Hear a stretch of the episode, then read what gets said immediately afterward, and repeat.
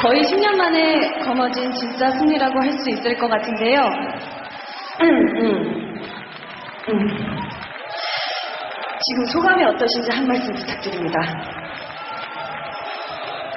아, 네.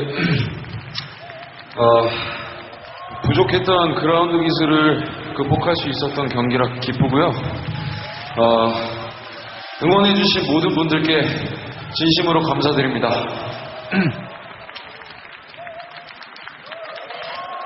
자세한 인터뷰는 스튜디오에서 또 하도록 하고요. 고동만 선수님, 진심으로 축하드립니다.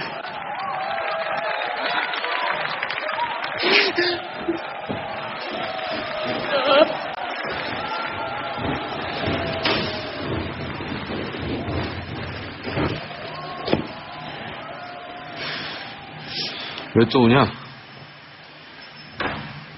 아, 전 남친 나부랭이 이기거나 말거나 하지 왜 또 울었어? 애초에 사귀질 말았어야 돼. 베라야.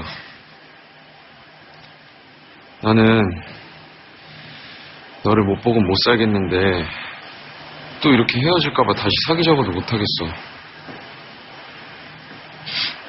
설이 말을 들었어야 됐는데 내가 그러니까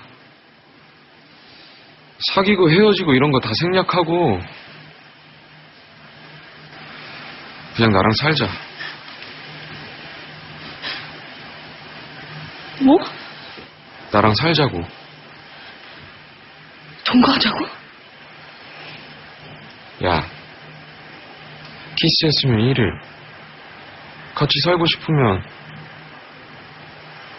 결혼. 나랑 결혼하자.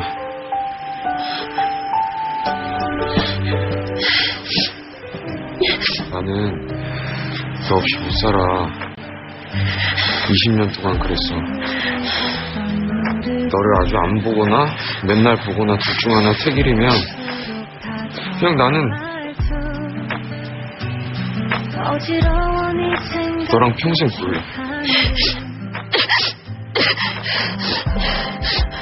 그럼 격투기는 너, 너, 너, 너, 너라고 너. 죽어도 너야. 나랑 결혼하자.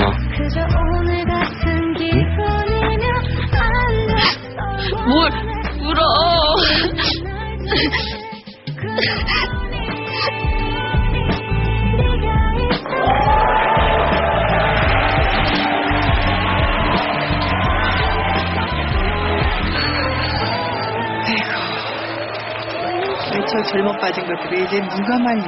응? 아, 저 새끼 저, 저, 아, 뭐라고 짓거려서 애를 울려. 이 새끼가 왜 나무 아들한테도 새끼야? 그냥 잠깐 손만 잡아주는 거야. 월드컵도 같이 응원하다 손잡고 하니까. 음, 아무튼 지금 용서해준 것도 아니고 다시 사귀는 것도 아니야. 으이그 왜 왜 왜왜왜 누나 나 풋바다 맞아 죽어도 좋아.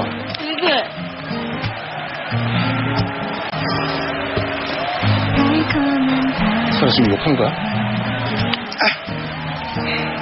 내 볼이 빨개